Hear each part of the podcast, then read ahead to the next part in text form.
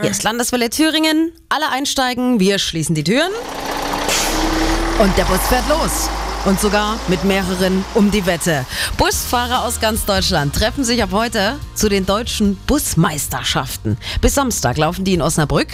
Und dabei müssen Busfahrer ihr Geschick hinterm Steuer beweisen. Zum ersten Mal ist dieses Jahr auch ein Team aus äh, Thüringen dabei, aus Erfurt. Der Markus zum Beispiel, er hat die ganzen letzten Monate trainiert. Wir haben so Theoriefragebögen für die Fahrschulklasse Bus gemacht.